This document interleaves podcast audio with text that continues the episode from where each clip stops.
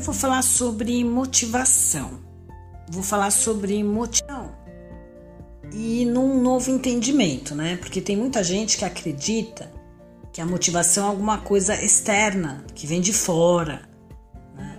É claro que as circunstâncias ao nosso redor favorecem a gente a ter uma atitude melhor, mais positiva, né? Quando as coisas do lado de fora estão indo bem, claro que fica mais fácil. Mas a motivação, como a palavra mesmo já diz, é motivar para a ação, ela vem de dentro, né? E você só entra em ação se você acreditar, se tiver uma coisa lá dentro de você que diz vai atrás, se for um sonho, um desejo, ou até uma necessidade que você precisa para não perder o emprego, né? Uma coisa assim até negativa, faz você entrar em ação.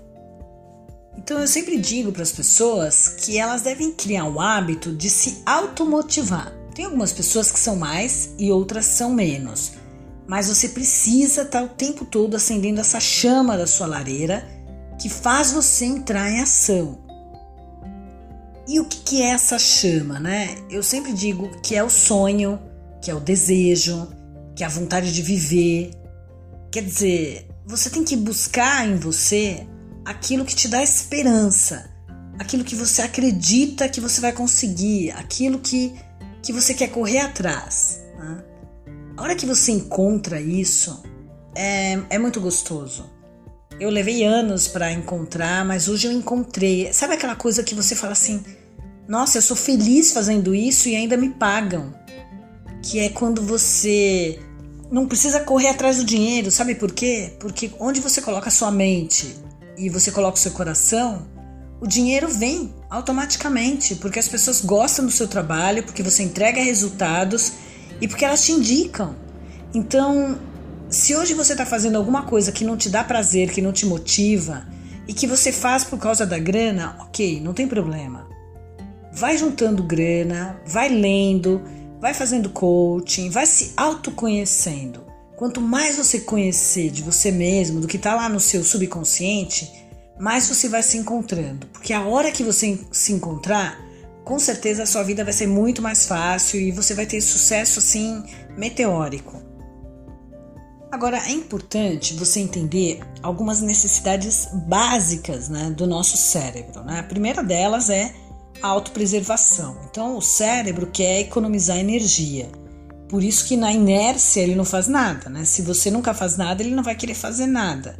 Se você tá louco aí trabalhando, trabalhando feito um maluco, ele vai continuar fazendo você ser um workaholic, que também não é bom, é o outro extremo. Uma coisa também que é necessidade do cérebro é ser amado, né? Nós somos seres gregários, a gente gosta que as pessoas, a gente gosta de sentir o amor. Aliás, o amor em especial, não esse amor ciumento, esse amor doente, passional, mas esse amor pelo próximo, esse amor incondicional que você tem pelo, pelos outros, a vontade de querer ajudar, de ser grato, de retribuir uma ajuda. Então, esse amor é, é uma energia da prosperidade que eu sempre falo para os meus clientes de coaching. Né? A hora que você sente esse amor, não esse amor falso, esse amor interesseiro, esse amor do cargo, esse amor do dinheiro, mas esse amor realmente pela humanidade, pela vontade de deixar um legado, de seguir a sua missão, nossa, a prosperidade ela entra na sua vida.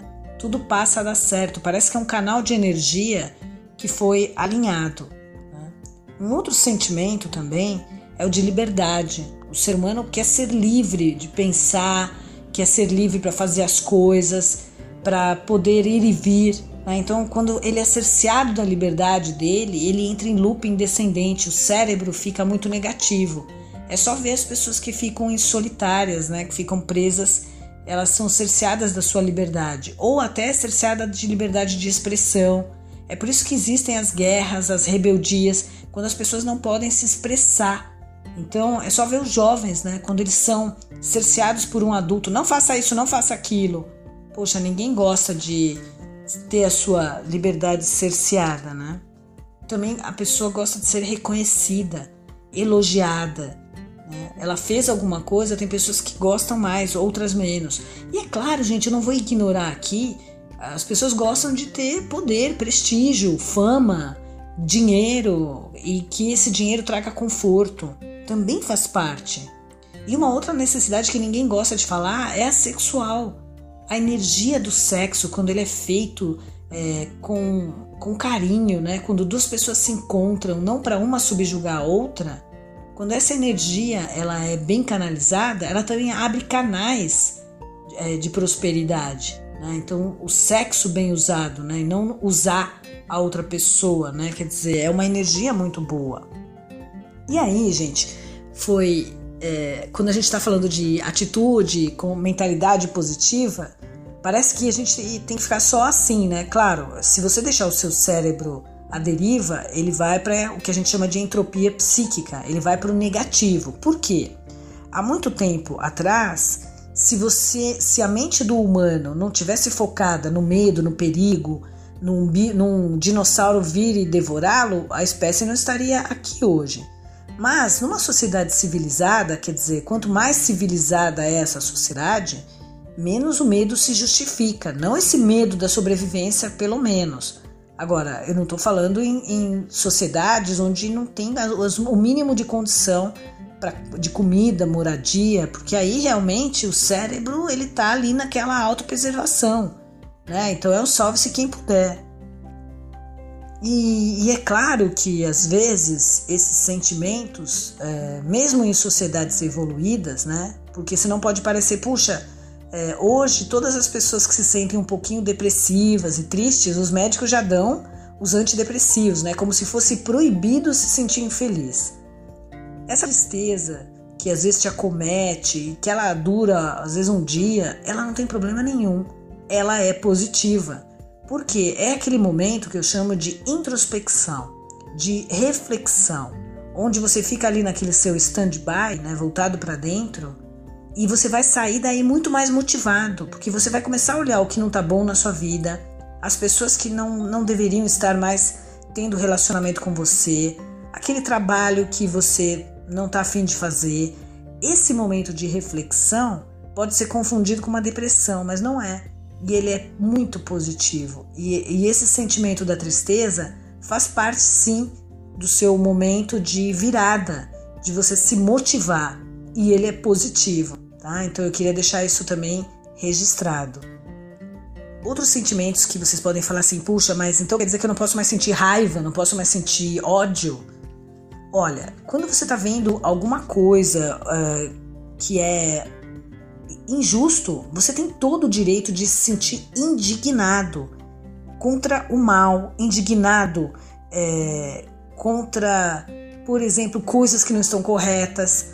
Um policial, por exemplo, para ele entrar em ação e matar um bandido, ele está se sentindo indignado. Naquela hora, ele tem muita raiva, muito ódio contra aquela pessoa que está fazendo mal contra outra. Então, nessa hora, ele vai cumprir o dever dele para salvar outras pessoas.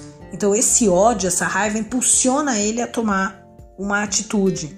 Da mesma forma, né, que às vezes você está numa situação de medo e de perigo, né, que a gente está vendo aí diariamente, e essa sensação de medo que é negativa, ela pode te proteger, pode te fazer ter ideias para sair daquela situação.